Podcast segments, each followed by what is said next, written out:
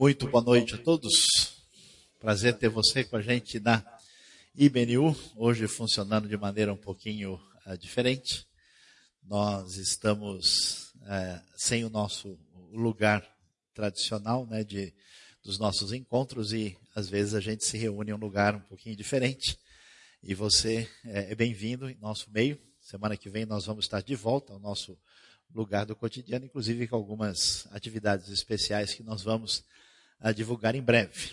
Uh, hoje nós estamos aí durante uh, esses últimos meses refletindo bastante sobre adoração, tudo que envolve adoração, culto, maneira de se aproximar de Deus, as canções, o conteúdo, uh, como é que se adora, o que, que é adoração. E hoje a gente vai entrar num assunto talvez um pouquinho diferente, é, que não é assim tão comum dentro dos ambientes assim que a gente está acostumado, pelo menos denominacionalmente, nós vamos falar sobre milagres, poder uh, e sobre o que isso tem a ver com adoração. Então, uh, alguns já olharam animados ali. Deixa eu até tomar um copo d'água aqui, que o negócio parece que está mais animado. Uh, eu queria começar lendo o texto de Atos dos Apóstolos, capítulo 5. vamos ler versículo 12 em diante, e depois nós vamos ler o trecho de Tiago, capítulo 5 também. O que, que nós temos aqui em Atos, capítulo 5? Os apóstolos realizavam muitos sinais e maravilhas entre o povo. Todos os que creram costumavam reunir-se no pórtico de Salomão. Dos demais, ninguém ousava juntar-se a eles, embora o povo estivesse em alto conceito. Em número cada vez maior, homens e mulheres criam no Senhor e lhes eram acrescentados uh, de modo que de modo que o povo também levava os doentes às ruas e os colocava em camas e macas, para que pelo menos a sombra de Pedro se projetasse sobre alguns enquanto ele passava afluíam também multidões das cidades próximas a Jerusalém, trazendo seus doentes e os que eram atormentados por espíritos imundos, e todos eles eram curados. Tiago capítulo 5, versículo de número 13, a Bíblia diz: Entre vocês há alguém que está sofrendo, que ele ore. Há alguém que se sente feliz, que ele cante louvores entre vocês alguém que está doente, que ele mande chamar os presbíteros da igreja, para que esses orem sobre ele e unjam com óleo em nome do Senhor. A oração feita com fé curará o doente, o Senhor o levantará. Se houver cometido pecados, ele será perdoado. Portanto, confesse os seus pecados uns aos outros e orem uns pelos outros para serem curados. A oração de um justo é poderosa e eficaz. Elias era humano como nós, ele orou fervorosamente para que não chovesse e não choveu sobre a terra durante três anos e meio. Orou outra vez e os céus enviaram chuva e a terra produziu os seus frutos. Meus queridos, ah, se existe um, um assunto que certamente vai ser pertinente a qualquer pessoa que lê a Bíblia, são os atos poderosos de Deus através da história, quando Deus agiu de uma maneira que nós definimos como extraordinária. Ah, e quando a gente pensa sobre isso, e a gente lê o texto bíblico, e a gente pensa no cotidiano das pessoas, a gente, talvez valha a pena até você pensar sobre você mesmo, né? Há várias razões porque uma pessoa vem a uma reunião como essa, ou vai a qualquer reunião religiosa no final de semana, principalmente no domingo. Uh, algumas pessoas vão porque estão acostumados aí. A calça dele é convertida, ela já vai à igreja sozinha. Né? Se ele não for, a calça vai e volta porque já conhece o caminho.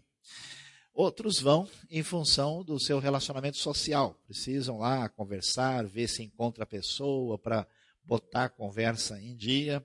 Outros vão preocupados com os seus filhos, com a família, outros vão porque têm interesse em aprender, é um número pequeno, menor, mas acontece muitas vezes. Uh, não é tão comum assim, né? a gente descobre depois de 10 anos que a pessoa aprendeu quase nada, então a gente vê que não é o foco de muita gente.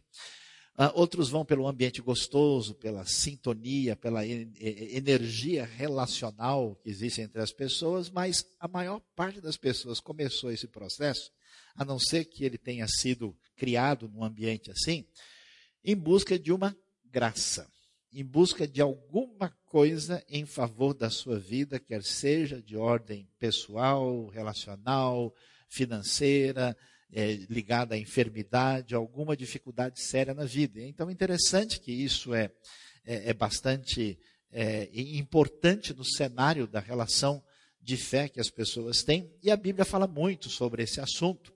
Mas quando a gente pensa sobre milagres e sobre manifestação do poder de Deus, a gente corre o risco de ter uma visão talvez não muito perfeita e adequada da realidade. Qual é a impressão que muita gente dá quando fala sobre o assunto? A impressão que a gente tem, especialmente no nosso cenário de protestantismo histórico, é que assim, Deus criou leis, Deus criou circunstâncias que fazem com que o mundo funcione sozinho. Ele deu corda, foi viajar, talvez ele esteja lá em Andrômeda, visitando a galáxia para ver como é que as coisas estão por lá, e as coisas vão funcionando sozinhas. A gente que se acha aqui no meio desse negócio.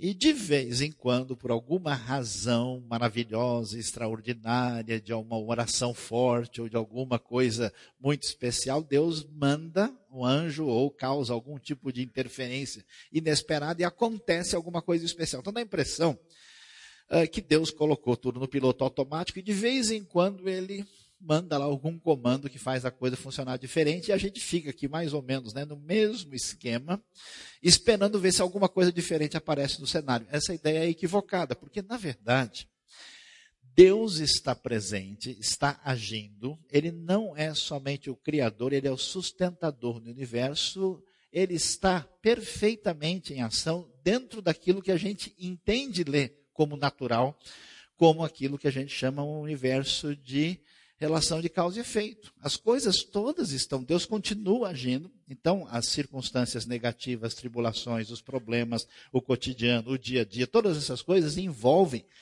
ação direta de Deus. Deus continua agindo e reinando nesse cenário. Eu acho até interessante, porque a gente conversa com algumas pessoas e pergunta: você acha que é possível acontecer um milagre na vida de alguém? Milagre mesmo? Pessoas seculares, né? E a maioria vai dizer, não, eu acho que não, sempre tem uma explicação, às vezes é o psicológico, às vezes tem um outro sentido. É difícil acreditar que foi realmente um milagre, sempre é possível achar uma explicação. Aí você pergunta para a pessoa, você acha que Deus criou o mundo, criou o universo? Ah, não, aí eu acredito que tem que ter um criador. É muito mais difícil fazer aparecer o mundo, o universo, do que é, corrigir a, a, coluna de alguém ou resolver um problema de enfermidade, mas a pessoa acredita, né, por uma razão que vai se entender qual é, uh, que é possível que Deus criou todo esse cenário, mas tem dificuldade de admitir que ele mudou alguma coisa pequena nessa uh, história do cotidiano das pessoas de modo inesperado. Então, quando a gente pensa em milagres, intervenção, é apenas uma ação divina fora da nossa expectativa, daquilo que a gente entende como a sucessão natural das coisas. Mas Deus continua presente, agindo dentro de todo o cenário que está à nossa disposição. Tanto é que a gente imagina, né? Eu conheço gente que pensa assim: ah, se eu pudesse ver um milagre assim daqueles para lá de poderoso, nossa, oh glória, abençoa, aleluia, Jesus, né? Eu, eu teria a minha fé seguramente aí ah, muito fortalecida. Não teria. Nunca milagre fortaleceu a fé de ninguém. A grande verdade é que a gente vai ver, por exemplo, quando Jesus vai curar e vai fazer coisas extraordinárias, ele chega a ressuscitar Lázaro, que estava morto há quatro dias, e depois disso, os líderes religiosos que viam, que viram e contemplaram tudo, quiseram matar a Jesus e a Lázaro. Isso não mexeu com o coração deles. Você sabe muito bem a história do povo de Deus no Antigo Testamento, diante dos milagres, diante da realidade do maná, diante de tudo aquilo que Deus fez, como em diversas ocasiões eles mostraram descrença e quiseram voltar para o Egito e eles não eram diferentes do que nós somos. Toda vez que alguém tem alguma coisa especial e essa coisa especial se repete, o que, que acontece? A pessoa se acostuma com ela. Né? O mundo é um milagre, a sua vida é um milagre. Só que se você se acostumou com isso, Veja como você é mal agradecido. Né?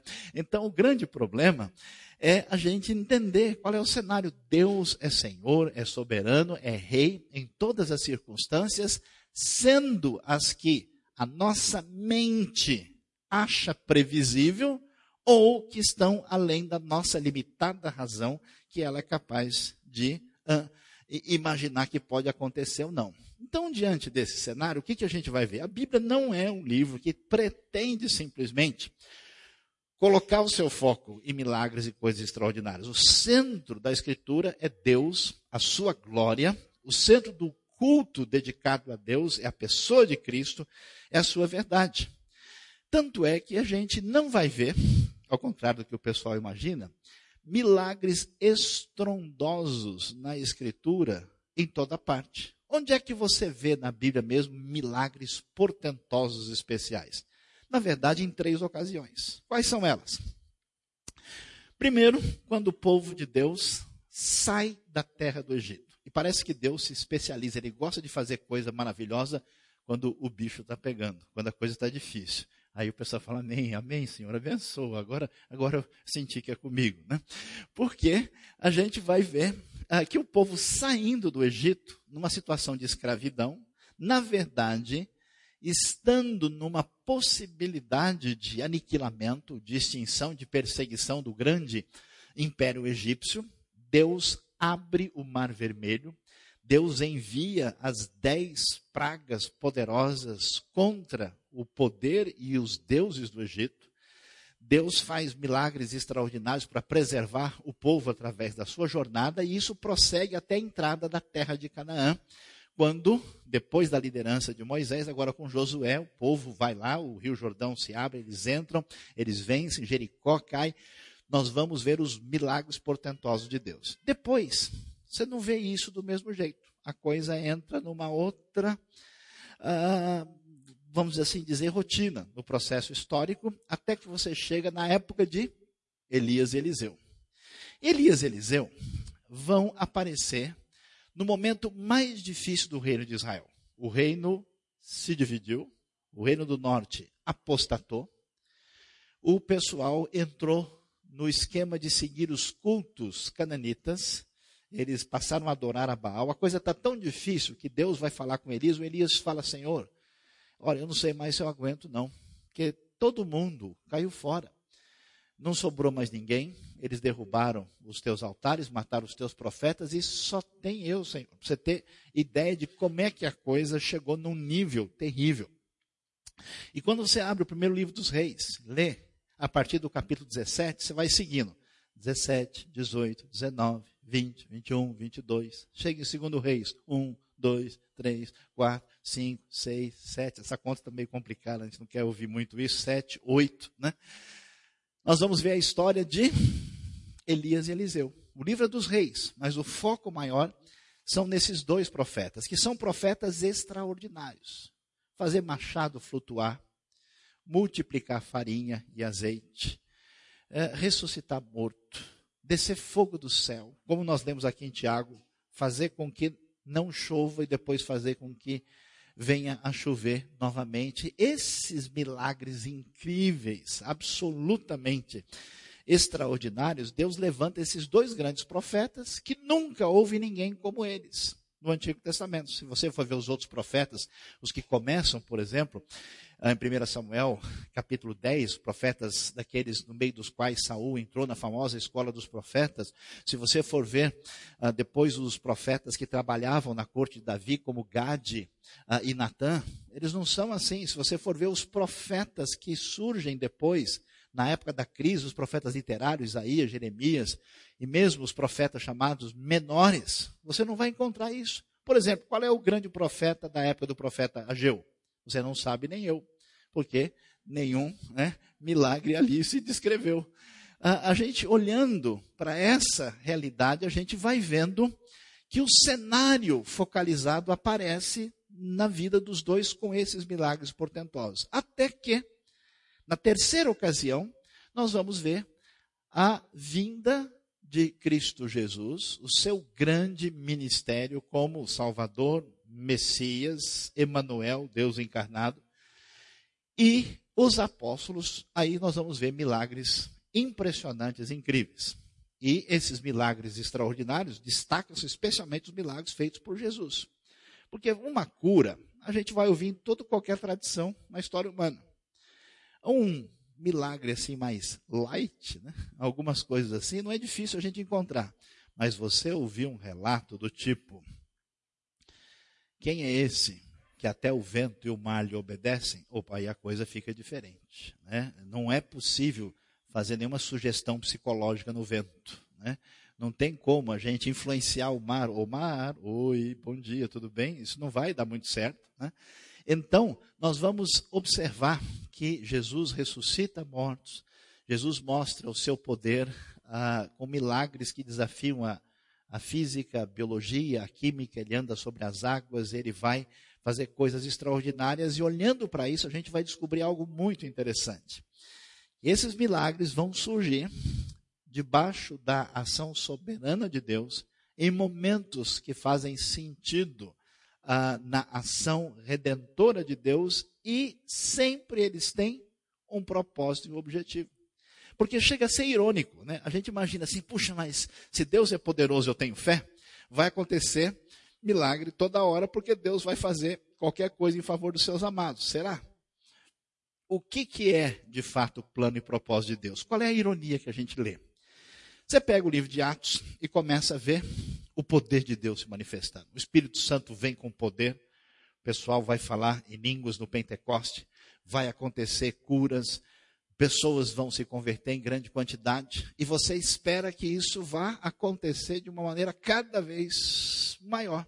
De repente, surge um rapaz lá chamado Estevão, que começa a pregar abertamente a verdade do evangelho diante da liderança religiosa da época, e eles partem para cima de Estevão com pedras. Estevão podia dizer, não, mas o Salmo diz, mil cairão né, à direita, eu dez mil à tua esquerda, e tu não serás atingido. Mas não foi o caso. Ele foi bem atingido. Deus podia dar uma sopradinha na pedra assim, ó, né, tira essa pedra daqui, deixa cair do lado. Mas foi propósito de Deus que Estevão glorificasse a Cristo por meio da sua morte para inclusive o testemunho do Evangelho e o crescimento do reino de Deus.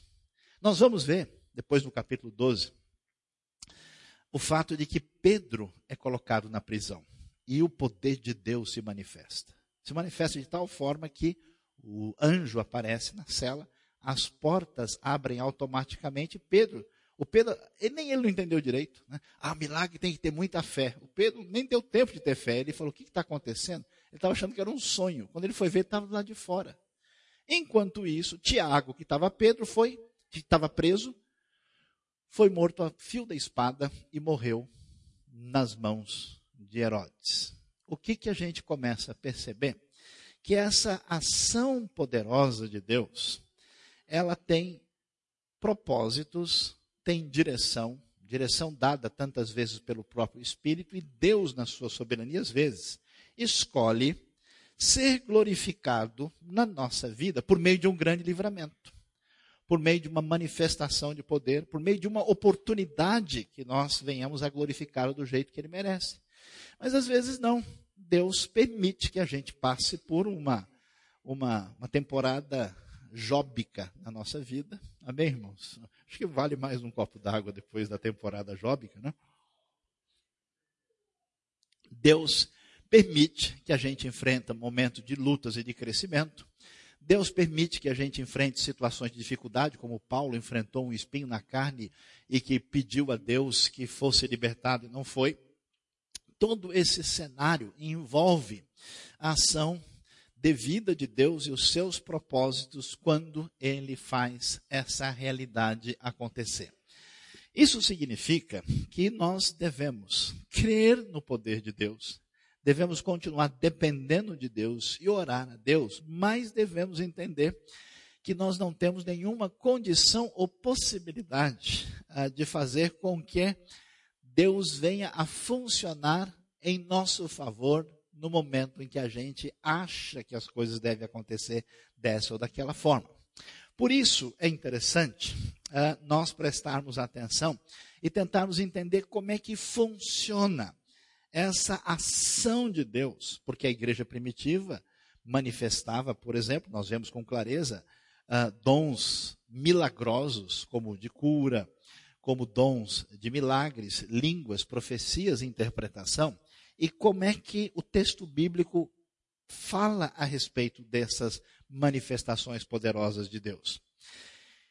Merece consideração o fato de que quando nós vemos alguns dons que estão descritos, por exemplo, em Romanos capítulo 12, ou que estão descritos especialmente em Efésios capítulo 4, que alguns autores preferem chamar de dons ministeriais, você vai descobrir que esses dons, eles fazem parte de uma ação perene ministerial na vida da pessoa que é usada por Deus. Por exemplo, uma pessoa que tem dom de pastor mestre, ele não perde esse dom quando ele dorme à noite acorda no outro dia e fala, deixa eu dar uma engatilhada no dom aqui, porque acho que está tá, tá, tá, tá, tá escapando a quarta, né? Tá, tá difícil o negócio aqui, deixou eu resolver o dom, o dom desapareceu ontem à noite.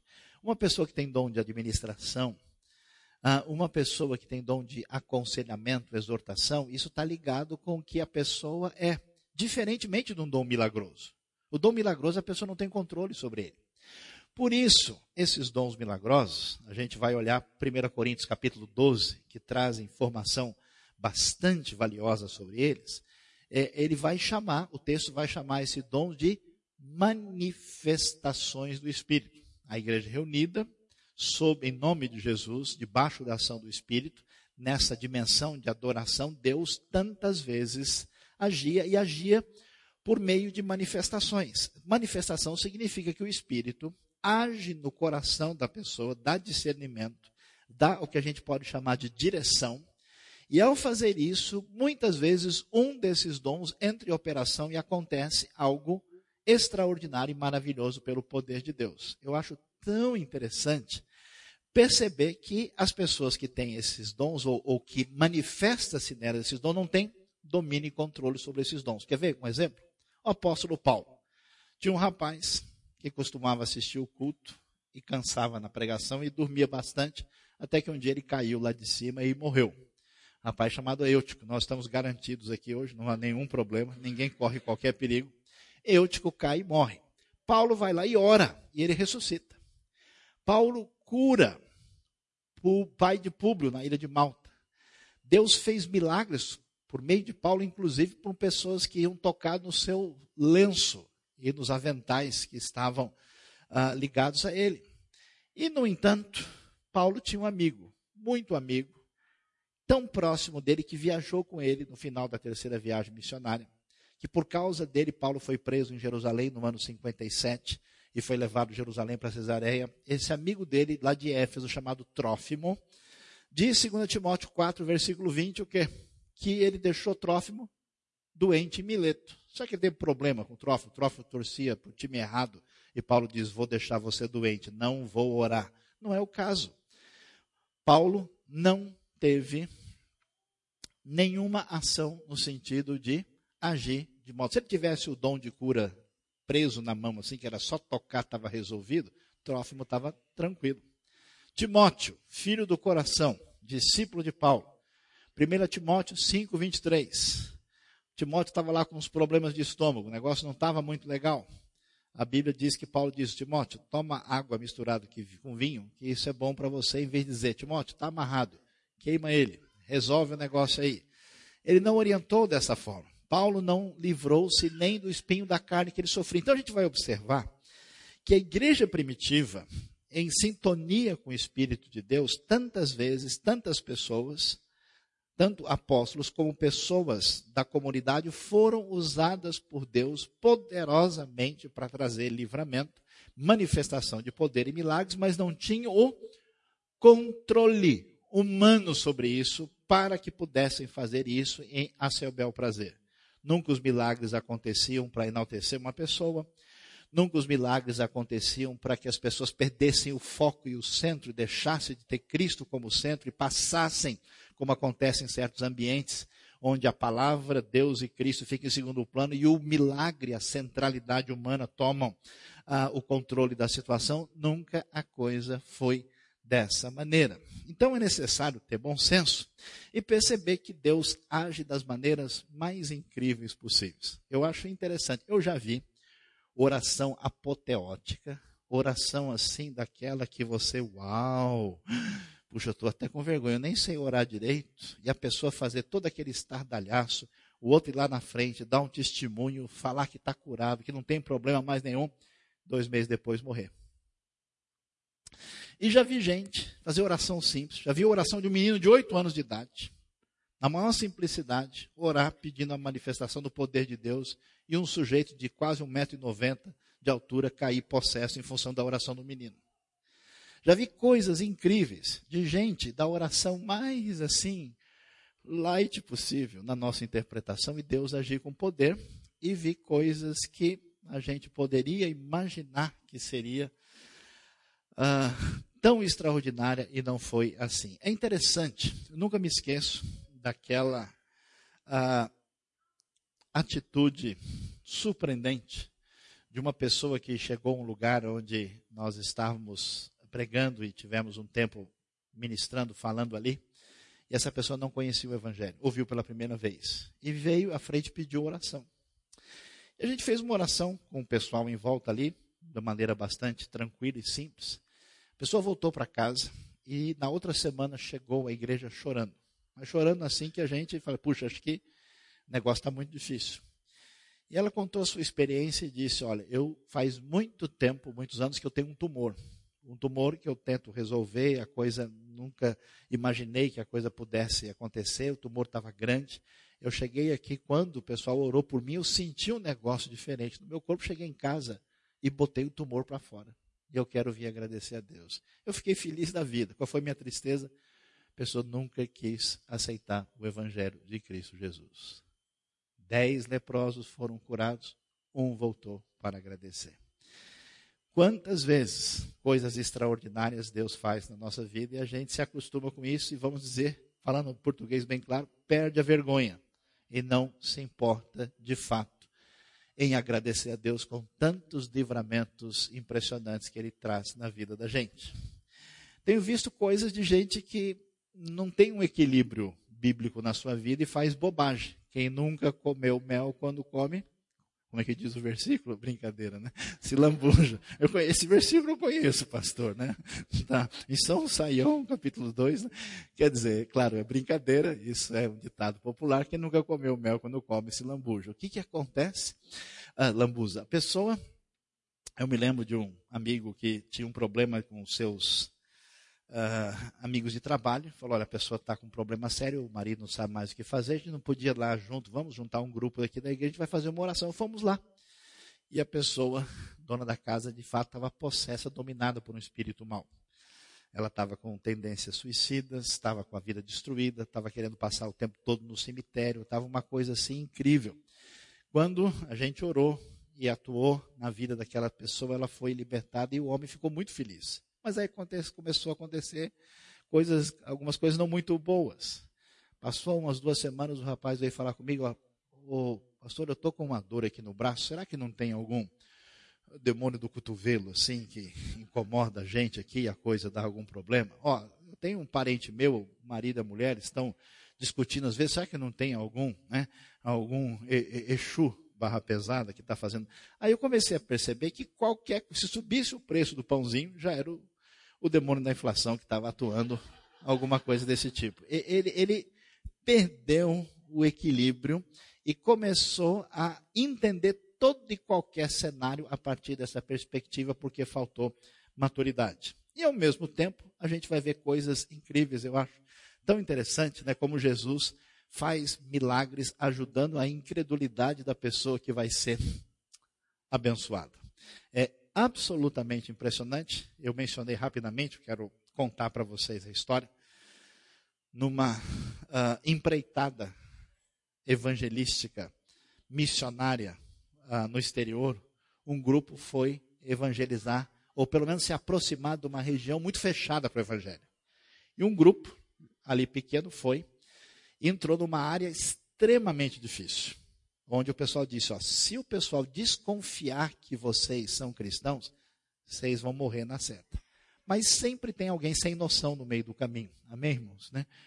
Deus preparou desde a eternidade aqueles irmãos sem noção para que eles abençoem o nosso coração. Né? Aí o cara chegou lá e quando eles foram entrando assim, tal, o líder da região da aldeia virou e falou: "Escuta, quem são vocês?" Todo mundo, né? Ia dizer: "Nós somos turistas, estamos fotografando a região", até que o nosso irmão abençoado falou: "Nós estamos aqui para falar do amor de Jesus por vocês". Aí todo mundo apavorou e falou: "Pronto, é hoje, né? Eu também vou viver lá no céu". O pessoal já começou a cantar, né? E aí o cara encarou eles e disse, ele já ia dizer uma coisa mais perto, falou, tá bom, então vocês vão ajudar a gente em nome de Jesus, eu quero essa ajuda. Eu tenho 62 anos, sofri um, um uh, derrame, metade do meu corpo não funciona, está tudo paralisado, e eu quero que vocês vão orar por mim então para ver o que esse Jesus pode fazer. Imagina só, né? Os outros já estavam encomendando a alma ao Senhor para a honra e glória do seu nome. Amém. Né? Como é que lá, né? o Senhor né, recebe é, com muita felicidade preciosa e à vista do Senhor a morte dos seus santos. Estavam lá recitando o versículo. E ninguém queria orar. Quem que foi orar? Oi, o nosso irmão sem noção. Tá bom, eu oro. Aí o pessoal, pronto, agora que negócio, acho que o cara vai, vai travar outra parte. E o pessoal ficou desesperado. E o nosso irmão foi lá e começou a orar a oração mais sem jeito, atrapalhada. Ele não acreditando em muita Ele nunca tinha orado por nada que tenha dado certo. Né? É igual aquele sujeito que começa a orar para os outros, a pessoa começa a morrer e falou, parar de orar, porque o negócio não está dando certo. Né? Tinha um pastor amigo meu falou assim, eu visitei três pessoas, três morreram, nunca mais eu vou. Né? Ele começou a orar e no meio da oração não é que o homem sai gritando, pulando, estou curado, estou curado, porque Deus é poderoso, porque Deus é bom e Deus é soberano. E Deus sabe o que faz e tem coisas incríveis que acontecem fora do nosso controle e do nosso poder. Como é que a gente deve, já que a gente sabe que Deus pode agir ou pode não agir, e que pessoas podem ser tocadas e direcionadas para uma situação específica onde Deus vai agir, e isso não pode ser forçação de barra humana e nem algo feito pela carne, pela direção uh, nossa como é que as coisas devem acontecer no cenário da igreja. Esses textos trazem luz sobre isso. Veja bem, a igreja primitiva nunca fez uma cruzada de milagres. Ela nunca fez uma reunião, pessoal, venham aqui, porque o, o grande Pedro e o grande Paulo estarão hoje, tal hora, para livrar vocês de todos os seus problemas. Ela nunca fez isso. Ela tinha claramente a direção de Deus que o objetivo era anunciar a mensagem libertadora e poderosa do evangelho de salvação para todas as pessoas. E no processo, Deus agia com poder em tantas circunstâncias, confirmando a verdade do evangelho e trazendo libertação. O que esses textos dizem para a gente é muito interessante. Primeiro, vimos o caso de Pedro. Pedro nunca propôs qualquer coisa que pudesse soar um fetichismo místico. Ele está passando, as pessoas ao ouvirem o Evangelho, ao testemunharem o poder de Deus, por iniciativa delas, se aproximam e mostram uma manifestação de fé para ficar na sombra de Pedro, para tentar mostrar de modo concreto a sua fé, buscando a bênção de Deus. Você vai perceber que Jesus, muitas ocasiões, quando ele cura as pessoas, ele não diz simplesmente, você está curado, diz o quê? levante-se e ande. Pegue a sua maca, a sua cama e passe a andar. Vá lá e lave-se no tanque, passe, né? Passou saliva com barro nos olhos e mandou depois ele se lavar.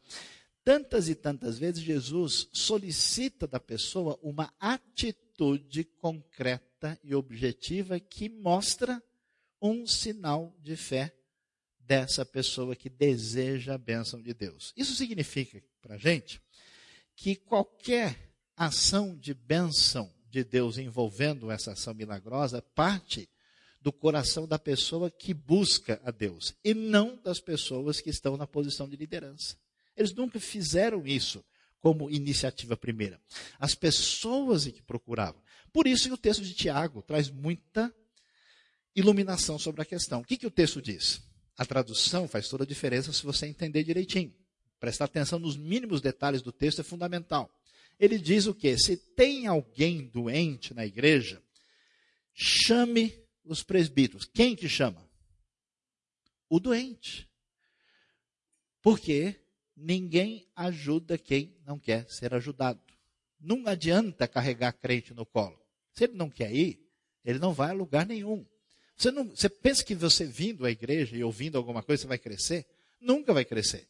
Você cresce se você tiver interesse e disposição em buscar a Deus. E for atrás disso com a disposição da sua vida, motivado por essa graça que alcançou seu coração.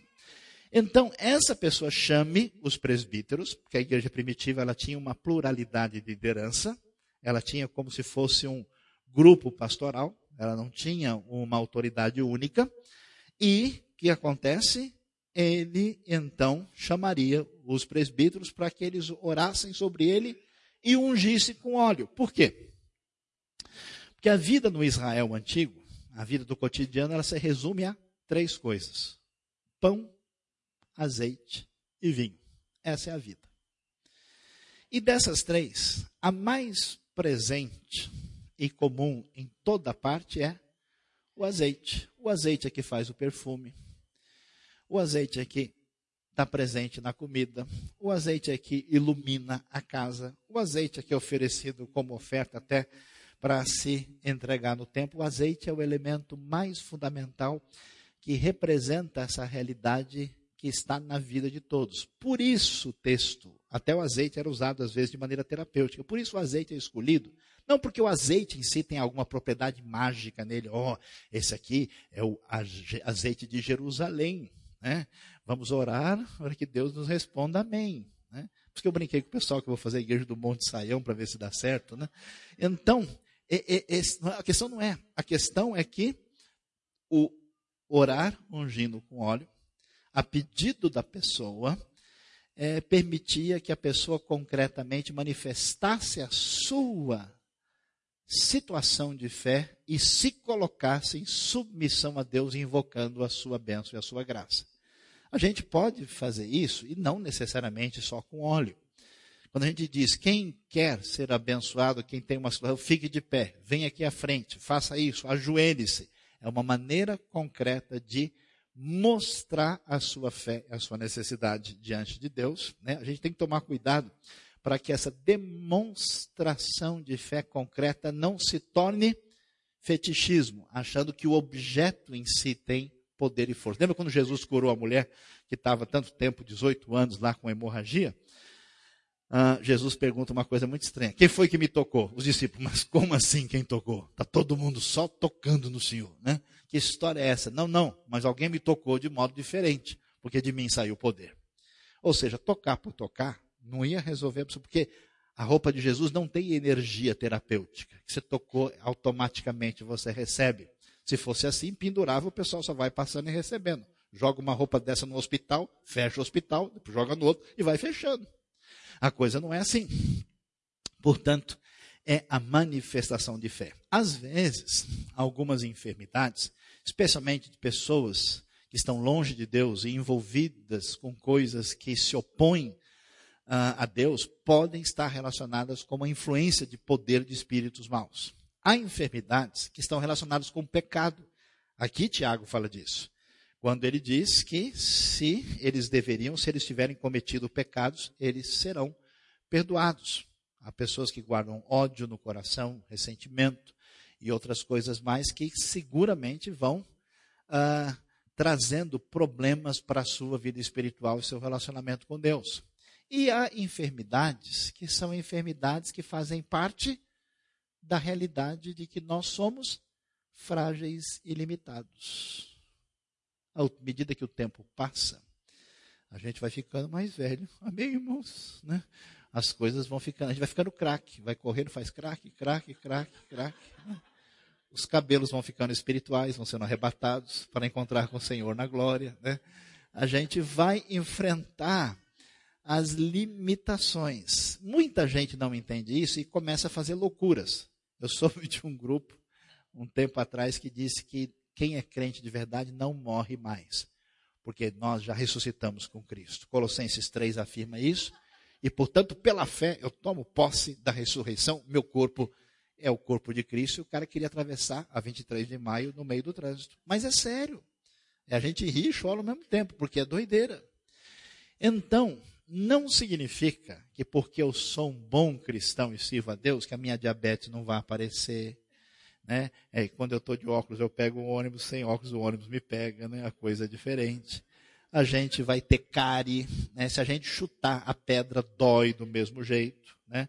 Se a gente escorregar na casca de banana, não é porque a gente crente que a casca não derruba, ela derruba também todas essas dificuldades que fazem parte do cotidiano estarão presentes e a gente precisa entender que é necessário viver a vida em dependência de Deus, estar preparado para momentos de lutas e dificuldades e até situações que às vezes podem ir além da nossa expectativa e jamais perder a esperança de que Deus é bom, Deus é poderoso, age de maneira a conduzir as nossas vidas, de modo que a gente nem enxerga quantos milagres acontecem com a gente, é que a gente não é capaz. Às vezes eu tinha vontade de, de conseguir ver o mundo espiritual. Né? Quantas vezes Deus pode e deve ter livrado a sua vida por meio da ação dos anjos que estão próximos da gente e a gente não faz ideia. Quanta coisa pode ter passado perto. A, a gente, a gente só contabiliza, né? o positivo que aparece aos nossos olhos. Do que Deus nos livrou, de uma situação complicada, a gente não faz ideia. E às vezes você passa até por um problema que você acha terrível. Vai ver que esse problema é terrível te livrou de um problema muito maior que você teria. A gente não tem condição de perceber. Então, que Deus abra os nossos olhos para entendermos o seu poder, a sua graça e, especialmente, a gente não pode perder o coração, perder a expectativa, perder a nossa fé e continuar pedindo orando e sendo usado por Deus para que Ele faça a nossa vida canal da sua bênção para a manifestação do seu poder e da sua salvação no nosso mundo tão necessitado. Deus abençoe a nossa vida, Deus abençoe o nosso coração e que não só Ele dê um milagre na sua vida, mas faça principalmente uma sua vida um canal de bênção para que milagres de Deus aconteçam na vida de tanta gente. Deus abençoe o nosso coração nessa noite. Louvado seja Deus.